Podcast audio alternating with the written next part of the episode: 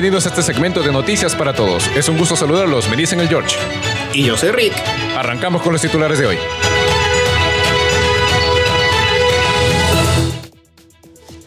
Hola, ¿qué tal? ¿Cómo están? Bienvenidos a un nuevo episodio de Creamos Todos. Hoy tenemos Noticias para Todos donde les mostramos algunas de las noticias más recientes de emprendimiento y creatividad.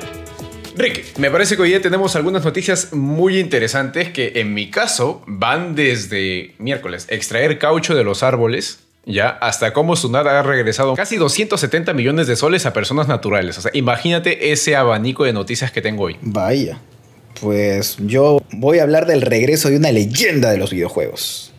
Ya después te comento. Y desde eso hasta inclusión social, no sé, un poco de todo. Hoy día va a estar bien, bien variada la cháchara.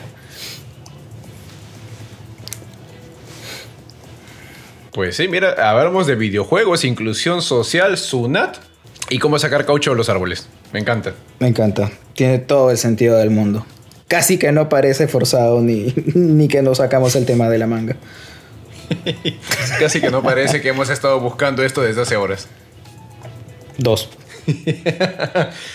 bueno, voy a arrancar con la primera noticia que dije, ¿ok? Y es que hay una organización, una iniciativa más bien que se llama Enea, y me enorgullece decir que es algo peruano, compadre.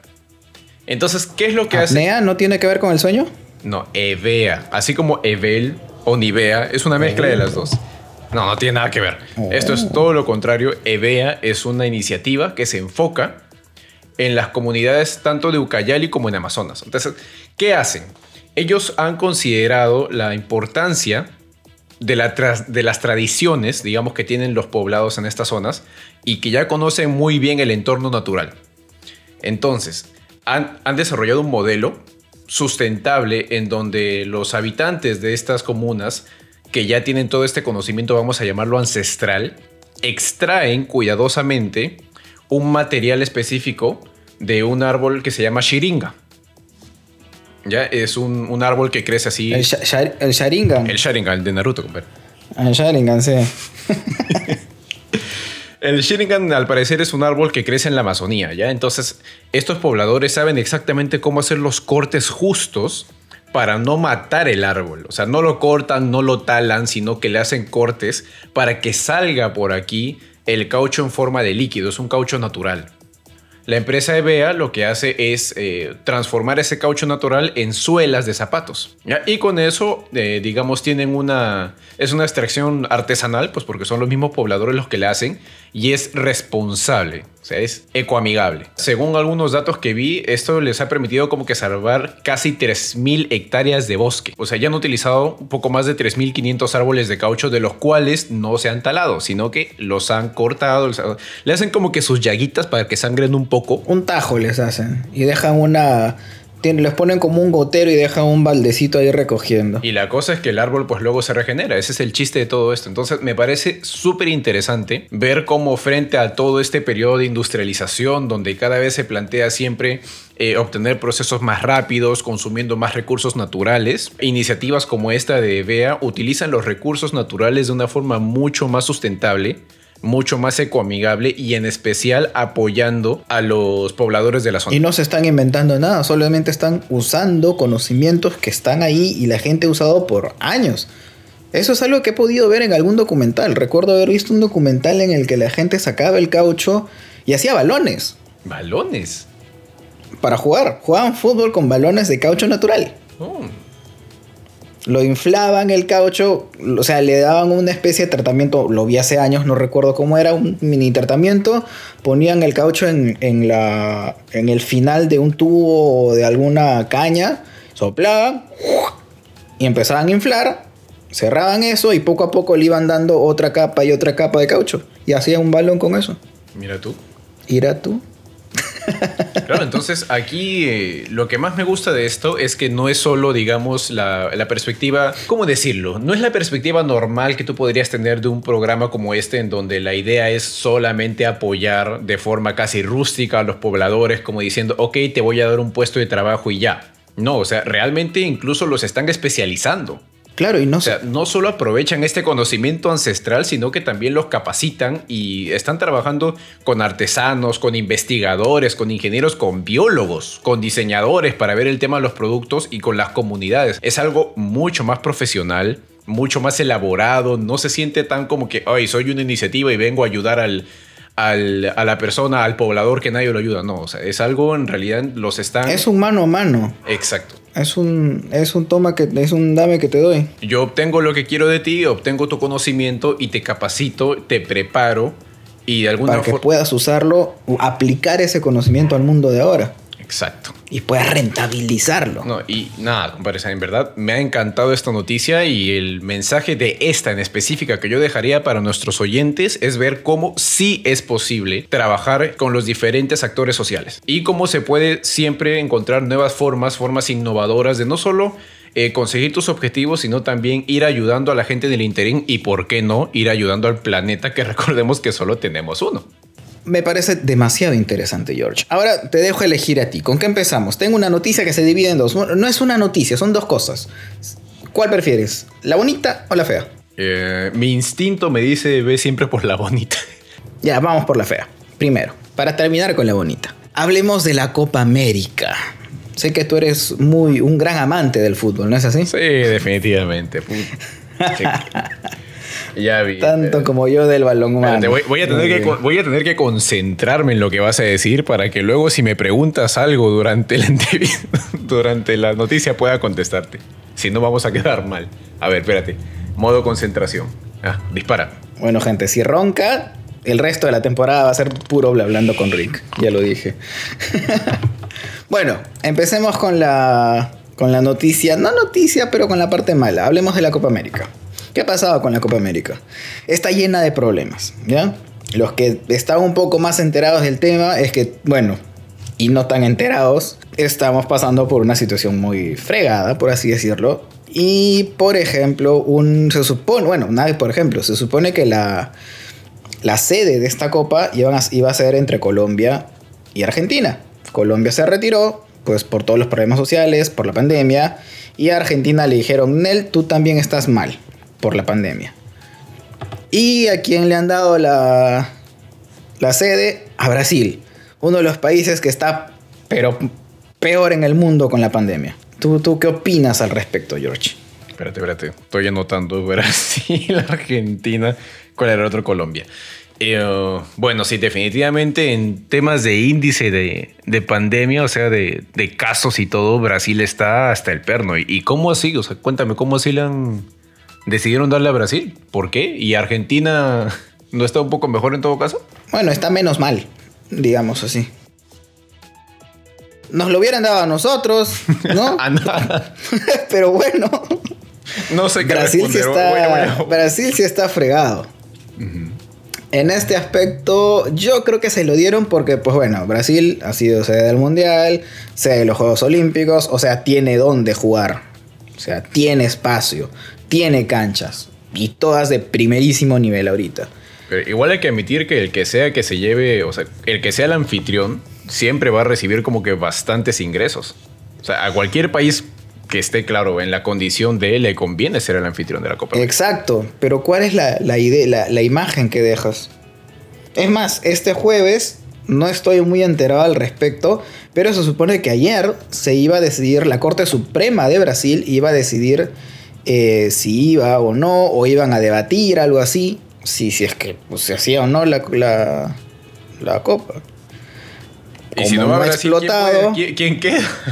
En verdad se dio la opción. Eh, los primeros días, cuando se supo que Brasil iba a, iba a ser la sede, se voceaba por ahí que iba a haber un boicot por parte de los jugadores, pero al final ellos dijeron que van a jugar, pero no están de acuerdo con que Brasil sea la, la- la sede. Es como que puedo, no estoy para nada de acuerdo, pero siempre voy a, a tener que defender mi camiseta. Es como que lo haré, pero no me gusta. No estoy de acuerdo. Como la famosa frase pues del meme del, del Lorax, este, este animalito naranja con bigototes que dice lo arre, pero me ofende muchísimo. Literalmente hablando, sí. Y bueno, ese es un problema. ¿Y qué, es, qué problema se está trayendo? Se están bajando los sponsors de la copa. Ya van varios, Eh, ahora hablemos, por ejemplo, específicamente de Mastercard, que es uno de los que se han bajado, y podrían bajarse más.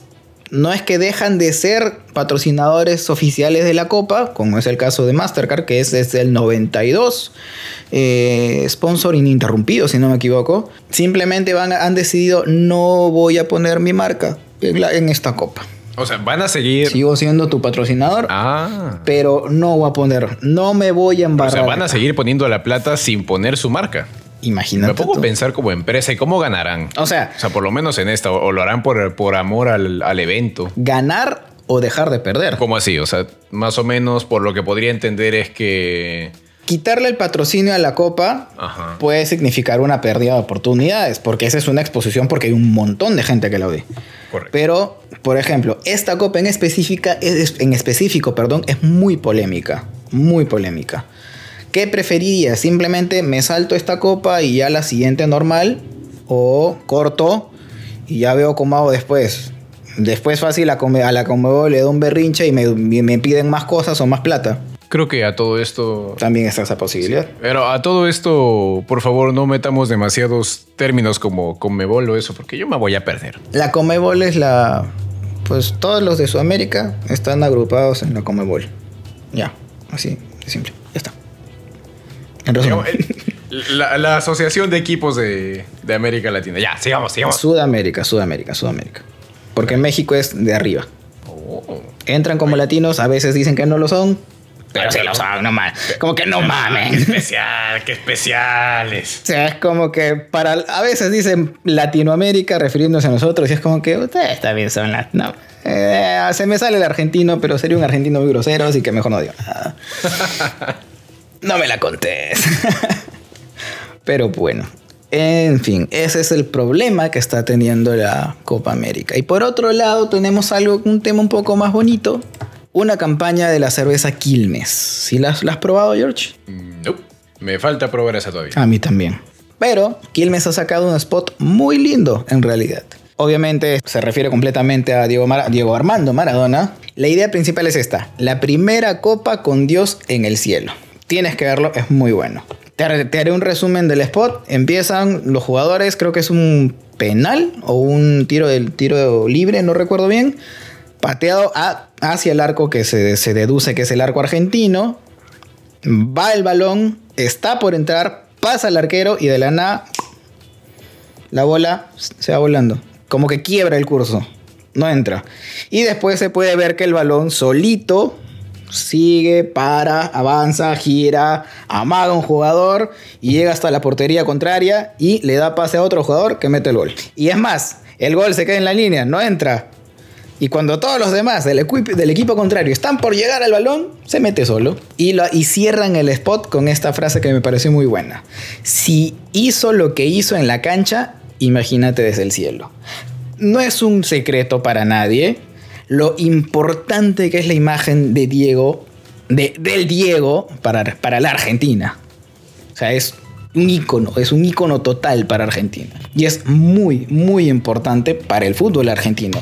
Y ponernos eh, eh, en este caso, que se supone que es una, una copa tan significativa también para Argentina, porque uno, es la primera copa sin Diego, y dos, es eh, una copa que se supone iba a ser en Argentina. O sea, por, por, y aparte no solamente iba a ser, sino también se le quitaron. O sea, la cosa está bien fregada. Iba a ser muy significativa, o es una copa que va a ser muy significativa, y que lancen esto impulsando la imagen o la idea de la selección argentina con Diego, como que vigilándolos, y no solo vigilándolos, ayudándolos desde el cielo, me parece muy interesante. Eso es una muy buena forma de, más allá de las polémicas que ha tenido Diego y todo eso, es una muy buena forma de usar la, imagen de Diego ahora, ¿no? ¿Tú, qué opinas? Sí, pues mira, mientras, mientras hablabas, y esto aprovecho para invitar a todos nuestros oyentes a que vean el spot. Que es muy bueno. Mientras me estabas contando, lo estaba viendo. Y sí, o sea, es, sí, bueno, no puedo escuchar lo que dicen, no puedo escuchar el spot, pero veo el movimiento y al final me gustó como que esa, esa, imagen, esa imagen de que justo cuando el jugador del equipo contrario va a a sacarla de la, de la portería, pues entra, ¿no? O sea, tú me lo estabas contando, pero e, es diferente verlo. y... Entra sola. Sí, en verdad que vale la pena. Y dura un minuto y medio, así que no, no hay excusa para no verla. Claro, tienen que buscarla. Quilmes, Diego Armando Maradona o eh, la primera Copa de Dios en el cielo, la van a encontrar. Es muy fácil porque es muy buena. Se recomendaba mal. Y la, calidad de imagen, te diré. La calidad de imagen, la, la, dirección de arte, o sea, me parece muy bueno. O sea, me parece muy, muy bonito la coloración, ese tono oscuro que te, te genera intriga, como que... ¡ah! Me parece buenísimo, la verdad. Me encantó. Bueno, no sé, me parece muy bueno. O sea, visualmente, como idea, concepto, eh, lo que quieren expresar está muy claro. Y me encanta porque es de esas, de esas publicidades que no arrancan con un logo gigante, que no te sobreexponen la marca. Simplemente creo que en dos oportunidades o tres oportunidades se ve la marca de Quilmes en un vaso de cerveza en otro vaso, si no me equivoco. O sea, la cosa es que se ven cosas pequeñas, un detallitos obviamente muy significantes, porque está en el primer plano la cerveza, se ve el logo, pero no es como que te está gritando, gritando, compra Quilmes, boludo. No te está gritando eso, simplemente forma parte de. O sea, me parece muy bueno. O sea, es de ese tipo de, spots y me, encanta, la verdad. Claro, cuando una marca, y ahí viene la parte creativa, ¿no? Cuando una marca ya puede poner su nombre, digamos, en una perspectiva no solo publicitaria, sino incorporándola a la vida del día, o sea, al día a día de esos consumidores, ya están en otro nivel. Porque en la parte específica donde aparece Quilmes, no aparece Quilmes brillando bajo reflectores ni nada, aparece en la etiqueta de la botella de cerveza y un dedo que del estrés de ver el partido está rompiendo la etiqueta. Ajá. O sea, la marca está dispuesta a mostrar que la gente está tan ensimismada en su mundo que está incluso raspando la etiqueta con el dedo, pero no le importa, porque eso es lo que está haciendo la gente y respetan lo que está pasando en ese momento, que es la atención del partido y nada, me parece súper interesante. Muy inteligente. Y bueno, mm. hasta ahí esa. ¿Qué, más tienes, George? Cuéntanos, ¿qué más tienes? Yo tengo lo que fue buenas noticias para unos y no tan buenas para otros. Esto lo voy a contar desde mi perspectiva personal, totalmente personal. Resulta que un día me despierto y veo un poco de plata en mi cuenta, ¿ok? Y esta plata venía aparentemente del Banco de la Nación. Son los hacks, son los hacks. Algo así pensé, me levanté casi molesto, un poco más. Agarro y llamo a mi banco y les digo, oye, no quiero tu plata, quédatela, ¿qué está pasando? ¿Por qué? Porque luego uno se emociona se gasta la plata y después vienen a pedírsela. Y no, pues no, justo yo me la gasté si la plata está en mi cuenta y es mía. Pues sí. Y realmente empecé a revisar todos mis, mis ingresos porque soy alguien que le encanta, le encanta, le encanta organizar todo lo que son sus ingresos y egresos. Lo tengo apuntado hasta el último céntimo que gano, no sé a dónde se fue. Y esto, al pues, no tener una fuente, o sea, no saber de dónde venía, en verdad que me consternó bastante y empecé a revisar todo, todo, todo. Y me di cuenta, ya siendo un poco más inteligente, que tenía que cruzar información con otras fuentes. Entonces me fui a mi correo y empecé a revisar y ahí había un correo. ¿De quién crees? ¿Del banco? No, no, no y tampoco era de mi papá diciéndome este es tu regalo adelantado de cumpleaños, era de la SUNAT, en donde me decían te hemos dejado una notificación en tu buzón Sol. Para quienes nos están escuchando, el buzón Sol es como que la plataforma oficial de SUNAT para dar comunicaciones. Aprovecho este momento para decir que si tú que nos estás escuchando eres empresa o eres persona natural con RUC y manejas un RUC y una contraseña en la plataforma digital de SUNAT, siempre revisa tu buzón Sol constantemente. La cosa es que me llega este mensaje y me dice, ok, vete al buzón Sol y fíjate, ¿no? Porque te hemos enviado, te hemos enviado una notificación. Ya. Entonces yo voy y ahí había una resolución. Y esta resolución, compadre, decía, te estamos devolviendo parte del impuesto a la renta que habías declarado. Y esto es justamente la noticia en sí. O sea, Sunat ha devuelto casi 270 millones de soles a personas naturales por excesos en el impuesto a la renta. Ah, hecha. Entonces, eh, bueno, ya en la noticia Sunad explica ¿no? cuáles son las condiciones para haber, eh, para haber recibido este beneficio. Dice que las personas naturales han emitido un total de más de 183 mil solicitudes de devolución. ¡Wow! O sea, date cuenta, y, y, no quiero pensar en lamentablemente cuántas personas que no saben, por ejemplo, cómo funciona este sistema porque tú sabes que SUNAT es todo un sistema. Entonces, ¿cómo funciona todo esto de solicitar una devolución? ¿En qué contexto? ¿Bajo qué circunstancias? ¿Cuáles son los plazos? Y ellos dicen, ¿no? Que, que desde abril como que han, han iniciado la devolución de oficio, como le llaman ellos, en su mayoría trabajadores que son pues de rentas de quinta categoría. ¿Y por qué te dije de arranque que iba a empezar con mi experiencia personal? Porque emocionado por, por bueno, pues no, el, eh, pese a que el monto no fue mucho, se, todos agradecemos en momentos como este tener un poco más de ingresos. Es como cuando te encuentras un billete de 20 soles en el pantalón. Tal cual. O sea, esa misma emoción que te encuentras lo mismo, un billete de 20 soles que uno de 100, porque no me lo vas a negar. Es, la misma emoción, no importa cuántos ceros tenga el billete. Aunque sean 10, ¿ah? Ah, aunque sean 10 o 5 ah, luquitas. Tal cual, tal cual. Pero cuando sientes un billetito en el pantalón, ya es como que, ¿qué voy a hacer? Ya, ya salió una chela, ya salió una salchipapa, alguito, por ahí te compras. Pero bueno, con esta emoción, ya yo fui a decirle a un familiar, oye, mira que han, devuelto, ¿no? Y, fíjate si, si, a ti te corresponde. Tuve esta misma conversación con tres personas, las tres sea, los tres familiares en total, y a dos le devolvieron y a uno le a uno le dijeron, ¿sabes qué? No te vamos, o sea, no le dijeron te vamos a devolver, sino que le dijeron estás atrasado en tus pagos y nos debes plata. Y eran una, una cantidad fuertecita. Entonces, imagínate que es me dio entre risa y lástima porque yo lo envío a revisar su buzón sol y, lo que me dicen es, por tu culpa me he dado cuenta, pues por tu culpa, slash gracias a ti me he dado cuenta que le debo a la ciudad porque no hay que deberle a la ciudad. Es muy peligroso. No, ya, ya, ya lo dijeron los chavelos, sunat, sunat. Y no diré más.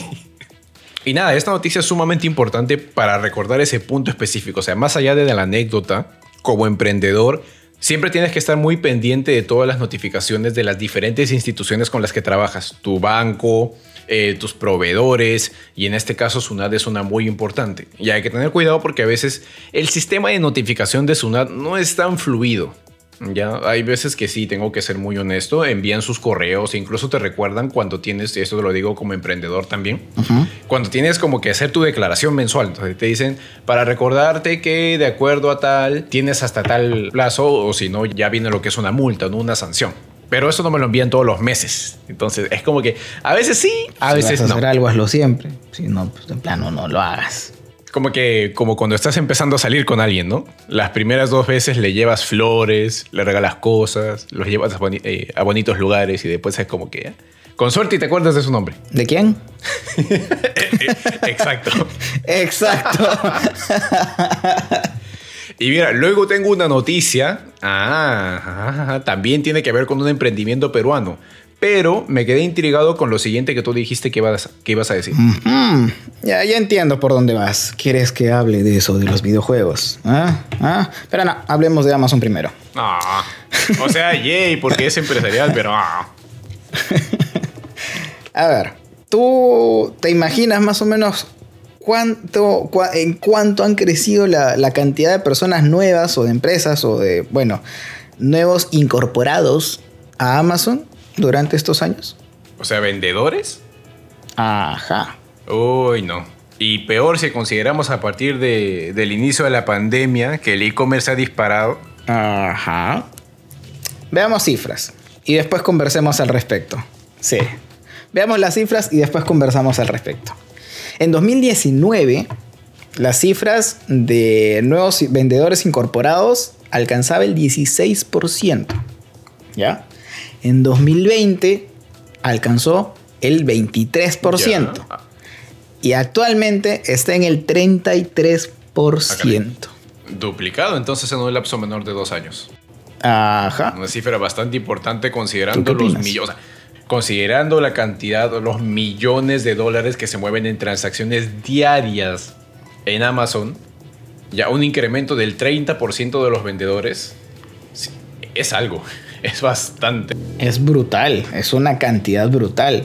Sobre todo teniendo, si tenemos en cuenta la cantidad de vendedores que ya hay, digamos, al principio de, 2019, ¿cuántos ya habían? En teoría se supone que es bueno, ¿no? Porque hay gente que está vendiendo un montón, que está ganando plata, Amazon está funcionando muy bien pero hay un pequeño temor al respecto, que mientras más vendedores haya, más escaparates, pongámonos que es una avenida. La avenida es larguísima. Amazon es la, la avenida Amazon. Mientras más tiendas hay, más escaparates, más gente te va a ver o la gente va a buscar su tienda favorita y tú vas a estar ahí al costado. Sí, pues. En términos de marca, se te va a hacer mucho más difícil competir. Exacto. Sobre todo si eres un, abro comillas, un X nuevo, pues La competencia está dura. Te pongo un ejemplo así de simple. He estado, estoy buscando cambiar el case de mi computadora, o sea, la, la pura caja, porque ya está vieja y fea y oxidada, gracias a mi perro. Pero bueno, en fin. Bueno, y me compré un escritorio nuevo y bonito, o sea, tengo que poner una caja bonita encima, no voy a poner esta cosa. Pero bueno, en fin. Temas aparte. Me gustó un case, ¿ya? Que muy aparte solo lo tiene... Eh, yo lo quiero en color negro, porque va con mi setup. Todas las cosas que tengo acá son negras. La mayoría son blancas. Y el único color negro que había aparentemente en el país está, estaba en el norte y ya no está, está agotado, pero sigue ahí. Y en el resto, los, los que son de color blanco, que no me interesan, los precios son muy raros. Van desde los 1200 soles hasta los 990, 950. No, ¿qué hablo? 650 soles. El mismo case, en teoría. ¿Y en promedio cuánto te podría costar un case? Digamos en una situación regular donde haya un. donde no haya escasez, vamos a decirlo así. Ah, eso depende mucho, mi hermano. Depende mucho, mucho, mucho. En ese caso es como las zapatillas. Los case son muy como las zapatillas. Mm, sobre todo las zapatillas de marca. No es tan importante. Tu computadora la puedes armar en una caja de cartón si es necesario pero ayudan a un buen flujo de aire, que funcione mejor, esas cosas, ¿ya? Pero la, variación de precios es lo que me loquea tanto. Sobre todo aquí en el Perú. ¿ya? Tomamos el ejemplo de Amazon, pero lo que ha pasado con Amazon ha pasado con todas las demás tiendas. Ha incrementado la cantidad de vendedores, pero ha incrementado una cantidad pero brutal, totalmente brutal. Y ese es el problema muchos de ellos se ven iguales. Son igualitos. O sea, hasta parece que copian, y pegan las mismas fotos. Son diferentes vendedores, pero todos usan lo mismo. Y muchas veces tienen el mismo precio. No lo varían ni un centavo. Hay un serio problema y algo como consumidor que me he estado dando cuenta. Y es que la gente no se va a ir por el más caro ni a balas. No me sobra la plata. Pero tampoco se van por el más barato porque desconfían. Si es que el más barato tiene buenas, buenos comentarios, tal vez. Pero si no tiene comentarios o sus comentarios son como que surtiditos, pues la gente no me arriesgo, puede que me vaya bien, puede que me vaya mal, ya, paga un poco más y me voy tranquilo. Así que aquí podríamos a, es, a las personas que están interesadas en entrar en esto de, los e-commerce o de vender en Amazon, de vender, bueno, en el caso de acá no podemos vender en Amazon, pero no sé, Mercado Libre, eh, cualquiera, digamos, porque hay varios acá. Hay dos, un par de tips que, les pueden ayudar. Uno, esfuércense por generar buenos comentarios y una buena llegada a las personas, porque las personas siempre te van a ayudar a, vender. Porque al principio, pues va a ir lento, obviamente. No te conoce nadie, no te comenta nadie, eres uno más. Tienes que buscar con qué te puedes diferenciar. Y las fotos marca una gran diferencia, ¿ok? Si es que no pones las mismas fotos de los demás, si es que tú tomas tus propias fotos, tomas fotos a, los detalles que a las personas les pueden interesar, por ejemplo, en el caso de los case, yo quiero ver si tienen, algún controlador de luces, si vienen con, con, con, algún ventilador, qué ventiladores tienen, o sea, si tiene espacio para discos duros, para mm, SSDs, lo que sea si es que tiene, o sea, todos esos detallitos es muy importante que los cubran. Y, eso puede ser un gran diferenciador entre que la gente te compre o no. Puedes venderlo más caro, pero si les das detalles que les puedan interesar, tal vez te compren mucho más seguro a ti que una persona que literalmente copia y pega las fotos de, la tienda oficial, por así decirlo. Y de hecho has dado en un punto clarísimo y yo también como consumidor lo, lo he visto y estoy seguro que muchos de los que nos escuchan también.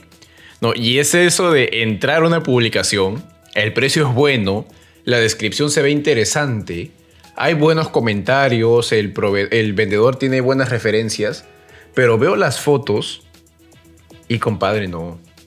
No, no, no. Son las. O son, o son malas o son las mismas. O, a veces incluso, ya esto es pecado, y tú como diseñador no me vas a dejar mentir, cuando suben fotos de mala calidad. O sea, no solo son las fotos del, del apartado. Sí, sí, sí. O en vez de fotos, ponen capturas de pantalla, que también me ha pasado. Uy, no, no. Es como que. No, no, no, no. Yo no puedo comprar así, te lo juro. No, por más que, como te digo, todo lo demás esté en orden, no puedo. Es más, cuando yo hablo con un proveedor fuera de, por ejemplo, Mercado Libre, me comunico tipo por WhatsApp, lo primero que hago es pedir fotos. Tienes que darle seguridad a las personas que te están, que te están comprando. Y ahora podemos entrar un poquito al uso de marcas y la identidad de marca. La- tienes que darle confianza a, la- con- perdón, confianza a las personas. O sea, tienes que no solamente brindarle información, también ah, justo mencionaste algo interesante. Hay vendedores que tal vez hasta tienen muy buenas fotos, pero en su descripción no tienen nada. No ponen las características del producto o ponen algo súper básico. Y hay algo que me ha pasado y me parece muy interesante. Hay tiendas oficiales que no ponen completamente las características. Y eso me da, me da, me da que pensar. O sea, que la misma, la tienda oficial no me ponga las características completas, es como que, vamos. Si veo una tienda de una, una no tienda oficial de una persona que está importando y vendiendo y que me pone características completas, también podría irme por ahí, porque por lo menos esta persona conoce un poco más que la misma tienda oficial. O por lo menos se ha preocupado más por, por poner los datos para que los clientes podamos tener mejor acceso a la información. Ujú. Y puede ser también ese caso. O también las tiendas oficiales, como que me póngale la info, que igual, como somos la tienda oficial, la gente va a confiar igual.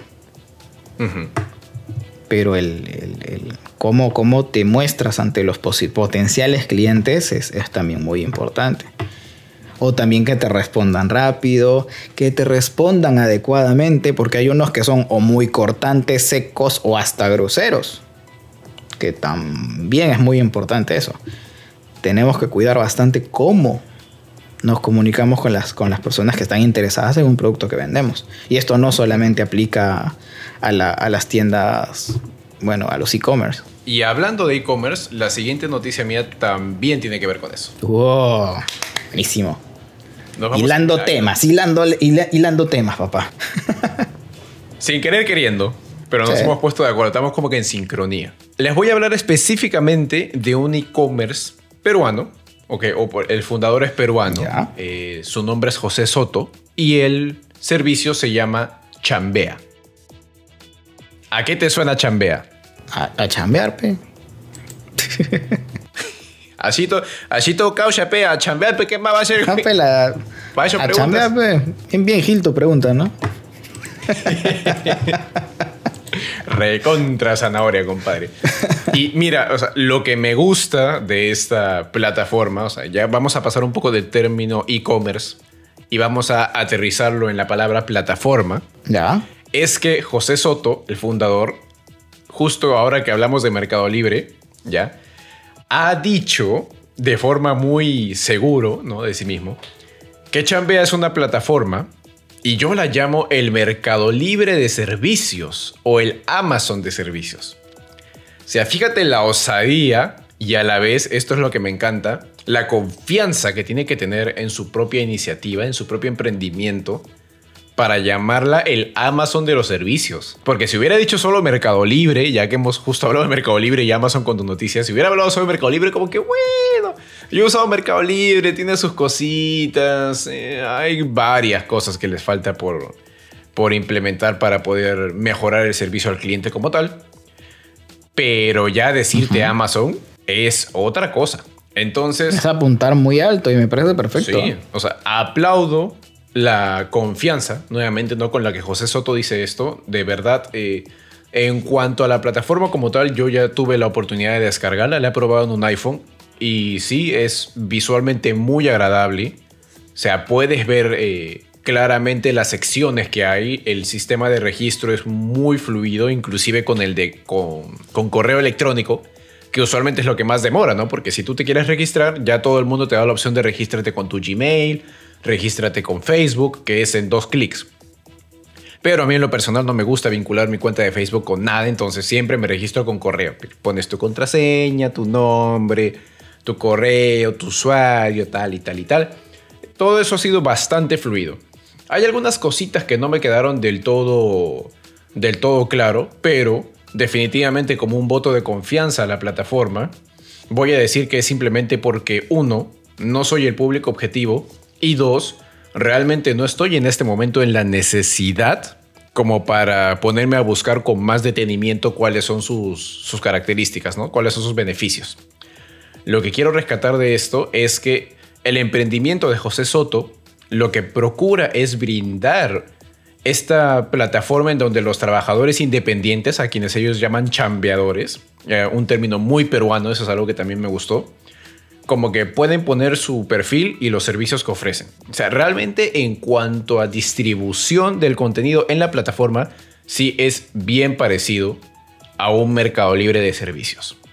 ¿no? De ahí decir que funciona como tal o que va a tener el mismo impacto que Mercado Libre o incluso que Amazon, en este momento no lo sé, pero en este podcast nos especializamos en hablar de emprendimiento y creatividad, así que todos los emprendimientos que podamos ver, especialmente hay que decirlo, de compatriotas, es algo que tenemos que aplaudir y apoyar. Así que si tú que nos estás escuchando, nosotros no hemos conversado con, con, José Soto para nada, no lo conocemos, no tenemos el gusto de conocerlo, solo lo hemos visto a través de, esta noticia. Pero si tú estás buscando al contratar algún servicio, no sé, pues por lo que veo electricistas, limpieza, delivery, todo relacionado con tu hogar o con algún servicio específico que tú pudieras necesitar, como que entra a la aplicación.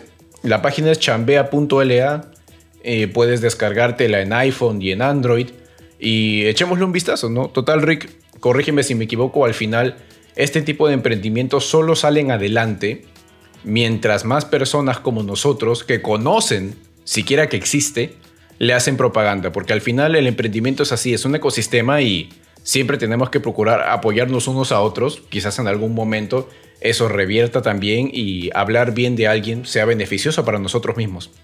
Pero fuera de eso, es mejor apoyarnos entre todos, no solo como peruanos, sino como emprendedores, porque si no, ¿de qué estamos hablando en este podcast? Y cabe resaltar también, George, que Chambea no solo está en el Perú, también ha llegado a Colombia hace poco. Entonces, mira, tiene buena proyección, eso es lo que voy a decir. Y no te voy a mentir, en algún momento eh, yo pensé en algo como esto, pero me encanta ver que hay alguien que lo haya ejecutado, porque no hay nada peor que tener una idea que decir, pucha, esto puede funcionar bien y si tú no lo puedes hacer y luego alguien lo hace, decir, no, ¿cómo es posible que me ganara la idea? No, nada que ver. O sea, hay que alegrarnos y en verdad, eh, como si nos escuchara José Soto, ¿no? en verdad, eh, todos los éxitos del mundo y que este emprendimiento peruano pues siga y ojalá, ojalá de verdad, se vuelva el Amazon de servicios, porque ahí vamos a decir con más orgullo todavía, ¿sabes qué? El Amazon de servicios es peruano, ¿ok? Pues sí, George, tienes toda la razón. Y en verdad sería un orgullo. Sería muy interesante. Pero, cambiando de tema, ya llegó el momento gamer de la noche. Uh, ya vamos a hablar de Lady Dimitrescu. ¿Me estremezco? Tal cual. ¿Rumpelstiltskin no era? No, no nos van a entender. Lady, Lady Rumpelstiltskin. Este mundo necesita más fans de Resident Evil. Sigue, por favor, con tu noticia antes de que me deprima. Ok. Yo seguiré con la noticia mientras tú te deprimes. Eh, ¿Recuerdas a, Hay una consola muy bonita, negra, con madera. ¿Te acuerdas? Uy, no, compadre. Yo entré al mundo de los videojuegos con el. ¿Cómo sería? ¿Super Nintendo? Ahora, ahora me dices con la Switch. Total, en otros episodios. Más que tengo 40. Antigua. Más antigua. No, no, no. A, eso no llegué. Yo jugaba con una, con, una palanquita nomás. Yo jugaba con el abaco cuando era niño. Por ahí va, pero no es abaco, es Atari. Ah, estuve cerca. Se nos viene el regreso de Atari, George. Van a regresar. Y no es del todo bueno. Voy a hacerme el sorprendido porque nunca supe cuándo se fueron. Se me hace mil años realmente. Hace un montón que Atari está bajo tierra casi. Pero por lo visto casi. Así que bueno, Atari va a lanzar una nueva consola. Y aquí hay una pequeña controversia con la consola de Atari. Como diseñador te digo una cosa, esa vaina es preciosa, me encanta. Se ve muy linda. Y ya sé de este proyecto hace cuatro años, que es, que, que es cuando lo hicieron público. Y hay un montón de gente ultra emocionada, hypeada, con el hecho de que salga una nueva Atari. Pero hay que ver un pequeño detalle. ¿qué nos propone la nueva Atari? Porque la Atari va a costar alrededor de 300 dólares. 300 dólares por una consola extinta. Wow. Bueno, no es, no, es la, no es la Atari vieja, es una nueva consola, te he dicho. Peor todavía. Pero igual, 300 dólares. Mm. ¿Y cómo lo justifican? Sumando más económico, cuesta 60. Y el más, más pro y completo, entre comillas, va a costar, que todavía no sale, va a estar 99 dólares. Pero Atari no era de esas consolas que funcionaban con un tipo joystick. Claro, ese es, el, ese es uno de sus, de sus mandos, el joystick, el antiguo joystick. Oh, wow. Ujú. Y aquí está la, la- la discusión. ¿Por qué cuesta 300 dólares? ¿Porque está muy bonita? En verdad, eh, sí los pagaría por una consola muy bonita, pero es una consola. Quiero jugar. O sea, quiero cosas geniales. O sea, quiero una cosa con algo con potencia, que pueda correr juegos interesantes. Pero mm, no hay muchas voces de lo que nos pueda dar Atari. Lo que, se lo que nos van a ofrecer son al menos 100 juegos en formato arcade para gamers. No es un grueso público al que apunten con eso porque los arcade no es que sean del gusto de todas las personas, de todos los gamers. Personalmente mm, me gustan, pero no engancho tanto con ellos. O sea, 300 dólares. O sea, la nostalgia es fuerte con Atari. Es, es una consola, es una marca ultra nostálgica. La gente la quiere porque es infancia. O sea, es la infancia de muchos y ha sido el sueño de la infancia de otros que no pudieron tener una. O que no fue su infancia, porque a mí me hubiera encantado tener una Atari por el simple hecho de tenerla. Pero 300 dólares mm, porque no propone algo realmente nuevo. Bueno, como todas las consolas de hoy en día, vas a poder usar Netflix, Amazon Prime, eh, vas a poder usar Google Chrome, vas a poder usar Google en general, las herramientas de Google en, en tu Atari, pero no sé, como que mm, apropiado para esos 300 dólares. O sea, O sea, Tú- más allá del aspecto personal, como que en cuanto a funcionalidad no le han puesto nada diferente ni nuevo. O sea, visualmente es bonita, sí, bastante bonita. Me gusta y me gusta mucho. Es una marca valiosa. O sea, no la puedes poner a. Me sentiría ofendido si la pusieran a, ¿qué te digo? 50 dólares. O sea, tampoco es para que lo regalen. No me insultes, Atari. Pero 300 dólares también. Creo que. No te convence. No. Si me sobrara la plata, sí.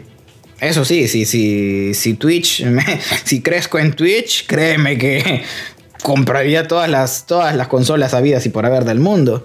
Así que creo que de aquí lo que podríamos sacar es también que las marcas es muy importante que siempre, siempre, siempre tengan en cuenta el real valor que van a tener sus productos. Y el valor que van a tener para su público objetivo. Porque tal vez en el caso de Atari, los jugadores que amen los juegos arcade van a comprarlas porque sí, o sea, la quiero y ya está, es Atari, es arcade, lo quiero. Pero se van a querer encasillar en ese mercado de nicho porque es muy de nicho, o sea, no todos son tan fans de los arcade. No digo que son malos, pero son gustos y es un público muy, muy específico, creo yo sobre todo para una industria que está en tan rápido crecimiento como es la de los videojuegos. Y bueno. En fin, Ay, no dejemos que Atari nos quite las buenas energías. Así que George, eh, ¿qué más tienes para nosotros? Cuéntanos, por favor. Pues lo que te tengo son malas noticias. Ah, me lleve el diablo. no querías matar la energía, así que hubiéramos seguido hablando de Atari, pero ya que me pasaste la Ya batuta, estuvo, me voy a dormir. vamos a hablar de un tema muy polémico y que se puede ver muy claramente en diferentes contextos de la época moderna en la que vivimos. Específicamente en la parte de aspectos de nuestra vida en el día a día como es el uso de redes sociales. Te quiero comentar, Rick, que la India, ya o sea, en India mejor dicho, Facebook tuvo un impacto muy negativo porque a través de esta plataforma se propagaron muchísimos tipos de propaganda dando información falsa sobre el COVID. No, bueno, y no solo en la India, en verdad, en todos lados. Pero me imagino que las cifras en India deben ser pero brutales. Esa es la cosa. O sea, en India estamos hablando, ya sabemos, si no es del es el segundo país más poblado, creo, después de China, o es al revés. Uno de esos dos. No, después de China, creo yo. O es China y luego la India, o es la India y luego China, pero ahí está. E imagínate, esta información variaba desde cosas tan sencillas como que, por ejemplo, el vapor funciona como un sanitizante para los pulmones. Personas que podían mostrar síntomas de COVID basándose en esta información falsa que no necesariamente tiene que ser malintencionada ya, pero es falsa. Y entonces la gente ve esto y percibe esto como algo real y dice, ah, bueno, entonces el vapor sirve para limpiarme los pulmones. ¿Y qué es lo que pasa? Nuevamente, ¿no? estas personas que podían tener síntomas dicen, no, yo me voy a curar porque vi en Facebook que que el vapor sirve para esto. Realmente esto no es solo excluyente para Facebook, también se ve en Twitter. Y no quiero alargar demasiado la noticia, pero lo que sí quiero que quede como una reflexión para nosotros dos y para todos los que nos están oyendo, es que hay que tener mucho cuidado con la información que captamos como real de las redes sociales. Ya es cómo lo vinculo con el emprendimiento porque como emprendedores tenemos que tener mucho cuidado, nosotros, los que emprendemos, de la información que compartimos, de cómo vendemos nuestros servicios, nuestro producto, qué tipo de información queremos compartir. O sea, a veces querer generar cierta expectativa con respecto a un tema con la esperanza de que esa expectativa aumente nuestras ventas. Pero si eso no se hace de forma ética, ¿ya? Y llevamos esa expectativa de una manera negativa, ocasionando una información que no tiene nada que ver con la realidad, solo para que la gente use nuestro producto, ya nos estamos yendo por algo que no es solo inmoral, sino hasta ilegal. El problema es que imagínate, pues compadre, cómo controla Facebook cada una de las publicidades que se muestran. Y sabemos que estas son publicidades en sí pagadas. O sea, tú que nos estás escuchando, lo que vas a escuchar es un poco crítico, pero es muy importante que si tú eres usuario, te estoy hablando como te estoy hablando como usuario de redes sociales, no como emprendedor en este momento. Facebook y cualquier red social está hecha en sí para que tú veas lo que quieres ver. Tú eliges a tus amigos, tú eliges las páginas que te gustan, Facebook sabe los videos que has visto, las canciones que has escuchado, las páginas a las que sigues, los amigos que tienes, los comentarios a los que les has dado like y el algoritmo, vamos a decir, el, como si fuera un robotito, ya esta inteligencia artificial de la red social, lo que hace es identifica tus gustos y te muestra cosas que sabe que te van a gustar. Entonces, las redes sociales muchas veces están cargadas de un sesgo. No me voy a poner técnico, simplemente significa que es como que te pusieran unos lentes enfrente y en esos lentes tuvieras el mundo color de rosa. Entonces, te hablo como usuario, siempre ten cuidado eh, con la información que a veces ves en las publicaciones que puede parecer real, pero que no necesariamente lo es, ¿ya? Y eso puede traer consecuencias negativas para ti, para tu entorno y en el caso como de la India, que lamentablemente ha pasado, para tu salud. O sea, miles de miles de personas han muerto por, por dejarse guiar por este tipo de información, Rick. Entonces, no sé, ¿tú, qué opinas? ¿Cuál es la responsabilidad? O sea, ¿hasta qué nivel, por ejemplo, Facebook puede tener responsabilidad con este tipo de, de información engañosa? Creo que tenemos que ser también, viéndolo por ejemplo, ahora por el lado de los emprendedores, hay que ser muy conscientes de que el emprendedor o la empresa tiene que cuidar a su cliente porque pues si no, ¿quién te va a pagar? ¿quién va a comprar tus servicios? ¿Quién va a comprar tus productos? O sea, si no hay cliente, pues no hay venta. O sea, a todos nos conviene que las personas se curen y que todo esto pase ya. Pero también por otro lado las personas es como... Es... Por lo mismo que es fácil llegar a información falsa, también es fácil refutarla por internet. Simplemente buscas algo y esto te va a salir que es mentira. O sea, no seas tan crédulo, McFly. hay, que, hay que saber ver muy bien las noticias. sí, yo creo que lo que podemos dejar como mensaje, ya esto no es solo de emprendimiento, no es solo mío, es, me atrevo a hablar por ambos, es invitar a la gente que nos escucha a siempre, en todo momento de su vida, en todo ámbito, en redes sociales, en lo que escuchen en la calle, de cualquier tema, siempre ser analíticos. Sí, precisamente eso. Es muy importante ser analíticos. Complementando un poquito más, o sea, ya leyendo la noticia acá la tengo enfrente, para quien tuviera curiosidad de qué hablaba específicamente con esto del vapor, no solo era por lo que dije hace un momento, del hecho de que el vapor como que te puede limpiar ah, y con eso crees que te vas a curar del COVID, sino que también había otra parte, y es que el vapor naturalmente puede generar quemaduras en tus pulmones. Ajá. No, entonces, aquí dice claramente que lo que ellos estaban diciendo es, si toda la familia absorbe este vapor, no hay forma de que el coronavirus se te acerque sin usar mascarilla, sin gel sanitizante, simplemente absorber o inhalar este vapor te va a limpiar desde adentro. Te vas a poner muy fuerte, vas a obtener un montón de oxígeno. Entonces tus pulmones se van a reparar. No pues... Estamos hablando aquí de la parte analítica, ¿no? O sea, aquí hay que tener mucho cuidado. Naturalmente, cuando tú absorbes vapor, porque a mí me ha pasado con el asma que tenía cuando era pequeño, he tenido que inhalar eucalipto. Y te quema, te quema. Entonces me imagino, lamentablemente, esta pobre gente. Wow, es que no, no sé, no sé, no sé, compadre, te lo juro. No sé ni cómo puedes inhalar vapor así voluntariamente. Yo lo necesitaba, pero inhalarlo voluntariamente por culpa de una información falsa, wow. Hay que tener mucho cuidado, gente bonita. Sean analíticos siempre. Y responsables también.